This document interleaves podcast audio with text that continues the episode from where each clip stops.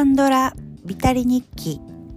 この番組は韓国ドラマにハマったミセスポイズンの独り言。記録のための日記のような番組です。さて本日は韓国ドラマではなく韓国映画。恋愛の抜けたロマンスを記録していきます。とこちらの映画はあのカンドラ先輩ですね。あのいろいろたくさん見ていらっしゃる先輩があのソン・ソックさんのもう色気がダダ漏れの映画が見られるよっていう情報を発信してくださっていたのでまあ最近ちょっと恋愛系のものは見ていなかったっていうこととあちょっとそそろそろ孫不足と言いますかね。ちょっと色気のある孫足さんを見たいなっていうことも相まって、えー、映画も、えー、ちょっと時間も短めの映画なので、まあ、サクッと見れそうだなということで映画を見てみることにしました。こちらの映画のあらすじと概要なんですけれどもこちらの映画は2022年に発表されたドラマで1時間35分ぐらいの映画になります。簡単なあらすじを話してみます。仕事も恋愛も思い通りに進まない29歳ジャヨン。元彼との別れから恋愛引退を決意したが耐え難い寂しさに勝てず最後の望みデートアプリで相手を検索する。一方仕事も恋愛もカモにされる33歳売り。恋愛の痛みも引かないうちに副編集長から19金コラムを引き受けることになり反強制的にデートアプリに加入することになる。名前目的本音すべてを隠してあったジャヨンとウリ。1ミリも期待していなかったが1日目から2人は互いに惹かれ恋愛のようなそうでないような微妙な関係が始まっていくとあります。主な出演者なんですけれどもこの29歳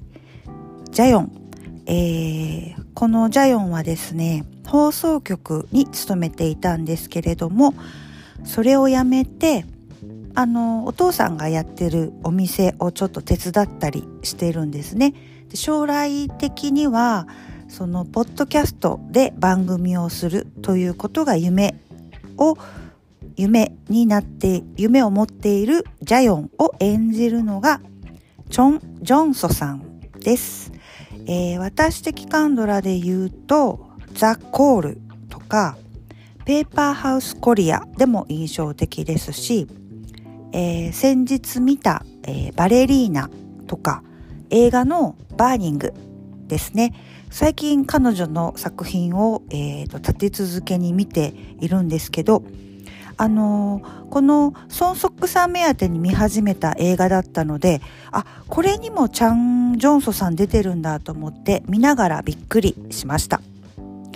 そしてこの、えー、相手ウリですね。えーと編集者に勤めているんですけど元は小説家。本当は、え小説を書きたいんですけれど、まあ、仕事のために、えーと、編集でコラムを書くそれも19金のコラムというのを、えーと、書かされるというかねお仕事をしなくちゃならなくなった男を、えー、ソン・ソックさんが演じられています。私的カンドラで言うと「私の解放日誌」とか「犯罪都市」とかカジノもそうですし DP もそうですね。恋愛体質30歳になれば大丈夫とかもそうですし、えー、最高の離婚も、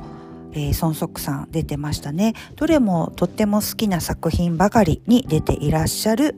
ソン・ソックさんが演じています。そしてこのチャン・ジョンスさん演じるジャヨンの親友たちが出てきます。えっ、ー、と女性も男性も含めて親友が出てくるんですけど3人代表的な親友を演じる人たちを紹介するとまず、えー、コン・ミョンジョンさんです。えー、コン・ミョンジョンさんも、えーと、何気にいいドラマに出ていらっしゃいますよね。私的カンドラで言っても「えー、海町チャチャ」とか「わずか千ウォンの弁護士」とかもそうですし、えー、シスターズでもとっても印象深いですね、えー、82年生まれキム・ジヨンなんかにも出ていらっしゃる女優さんです。そしてもう一人女性で、えー、キム・スルギさんですね。私的カンドラで言うと応答せよ1994に出ていらっしゃったようです。私初めてかなと思ったんですけど応答せよに出ていらっしゃったんですねうんちょっとなんか記憶が、えー、ないんですけれども、その、えー、女性女優さんが出てたりあと、えっと、行きつけのバーという感じでしょうかの、えー、マスターというかねの役でペ・ユラムさんが出ていらっしゃいました。ペ・ユラムさんも一度見るとなんかちょっと忘れない俳優さんの一人じゃないかと思いますが、えー、模範タクシーとかチャンシルさんには服が多いねっていう映画にも出ていらっしゃいました。そして、えー、ソン・ソックさんが務める編集者の編集長。まあこのデートアプリに無理やり、えーと、加入させられてコラムを書くことを強制されるんですけれどその、えー、強制している行く編集長を演じるのがキム・ジェファさんです。えっ、ー、と、キム・ジェファさんは、私的で言うと、えー、モガディッシュとかもそうですね。えっ、ー、と、前、あの、ちょっと前に見た、なぜおスジェなのかにも出ていらっしゃいました。そして、えー、ジャヨンのおばあちゃんを演じるんですけれど、かっこいいおばあちゃんを演じるんですけど、まあ、おばあちゃんといえばというかね、もうこの独占状態じゃないかなと思いますが、キム・ヨンオクさんが出ていらっしゃいました。えっ、ー、と、キム・ヨンオクさんは、えー、海町チャチャチャとか、キング・ザ・ランドも出てらっしゃいましたね。えー、そしてイカゲームとかもそうですし、ディア・マイ・フレンズとか、えー、眩しくて私たちの輝く時とかね、とてもいい作品に出ていらっしゃいます。えっと、もうおばあちゃんといえばという、えー、女優さんでもあります。独占状態ですよね。えっと、どのドラマにも出ていらっしゃるんじゃないかと思う。でもさすが、あの、かっこいいおばあちゃんの役なんですけど、あの、とてもぴったりのキム・ヨンオクさんが演じられていました。そして、ジャヨンのお父さんは、えー、ワッフル屋さんをしてるんですね。そのお父さんを演じるのがキム・グアンギュさんです。私的カンドラーでは印象的なのはすごく残ってるのは私たちのブルースとか、えー、人間レッスンとかもそうでしたね。あと社内お見合いにも出ていらっしゃったキム・グアンギュさんが演じられています。そして、えー、ジャヨンの元彼ですね。元彼の役をイ・ハクジュさんが演じられていました。私的カンドラで言っても、えー、多いんですけど、えー、マイネームとか、刑事6とかもそうですし、えー、夫婦の世界とか、恋愛体質30歳になれば大丈夫とか、元彼は天才詐欺師とか、スピードスクワットとか別れる決心にも出ていらっしゃいますよね。この人も本当にたくさんの、えーと、映画ドラマに出て、うん、とてもなんかコツコツ頑張ってる俳優さんっていうイメージがします。えっと、なんか本当にちょっとした役だったんですけど、どんどんあの何て言うんでしょう出演シーンとかね役が大きな役にこうなっていってるなっていうあの俳優さんのお一人じゃないかなと思います。えー、こういった方々が、えー、出られている映画になります。映画の感想なんですけれども、あの、ストーリー的には、自体は、あの、特別、とっても目新しいっていうものはなかったんですね。まあ、あの、今時の、まあ、えっ、ー、と、アプリで恋、アプリから始まる恋愛っていうのも、まあ、そこまで、あの、新鮮ではないかったんですけれども、あの、この映画に関しては本当に役者さんのおかげで、あの、とってもいい感じに仕上がっていました。あの、思ってた通り、まあ、1時間半ぐらいなんでね、まあ、サクッと見れますし、あの、やっぱりまあ、この二人、えー、チョン・ジョンソさんとソン・ソックさんの組み合わせというかね、まあ、あの、こういう、えっ、ー、と、この物語の中での、うん、こういう女性というか、ちょっとなんかセクシーだったり、えー、ちょっとエロい感じのねそしてちょっと今時の女性であのとってもかっこよくてあの本音で生きてるなっていうような女性をやらせたらあのチョン・ジョンソさんしかちょっとこう一択じゃないかっていうねもうその役を一手に引き受けているんじゃないかと思う女優さんですね。あのいろいろドラマ見てるんですけどあの韓国女優さんの中では珍しいタイプじゃないかなと思いますだからこういう役は全部この人にいっちゃうのかなと思うんですけどとっても魅力的ですよねあの可愛さとか気だるさとかねセクシーとかエロ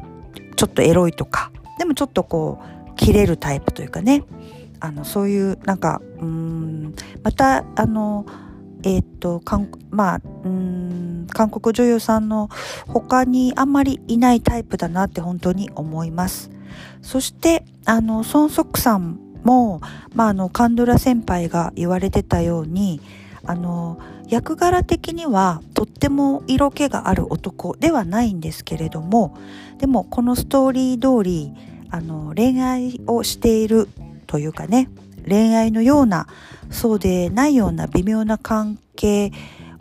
の、えー、男を演じている孫則を見ると、まあ、まあ色気もやっぱりあのありますし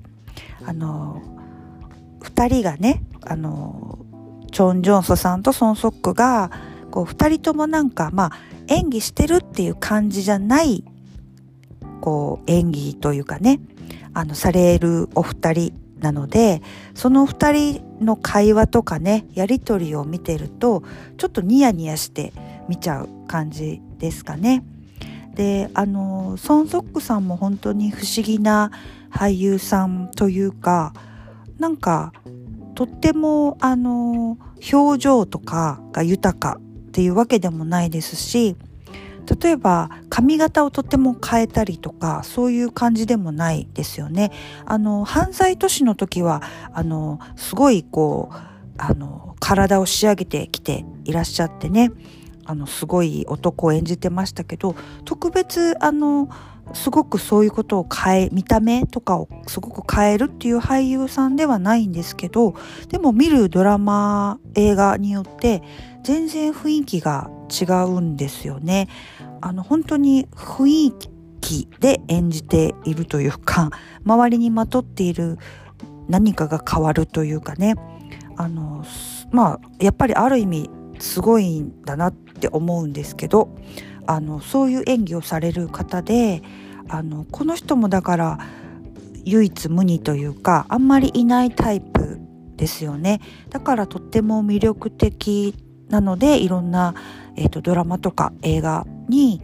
あのキャスティングされているのかもしれませんけれどもその、えーと、唯一無二の2人が、えー、演じるお話ストーリーなので、あのー、そんなに特別なお話ではないですけど、あのー、この2人が演じることによってとっても見やすくいい感じになっている映画だったかなというふうに思いました。やっぱりあのこれからも、えー、ソン・ソクさんが出ているものとか、えー、ジョン・ジョンスさんが出ているものっていうのではあの絶対チェックしてしまうだろうなと思う気になる俳優さんだなと改めて、えー、思った映画となりました。本日は韓国映画恋愛の抜けたロマンスを記録いたしました。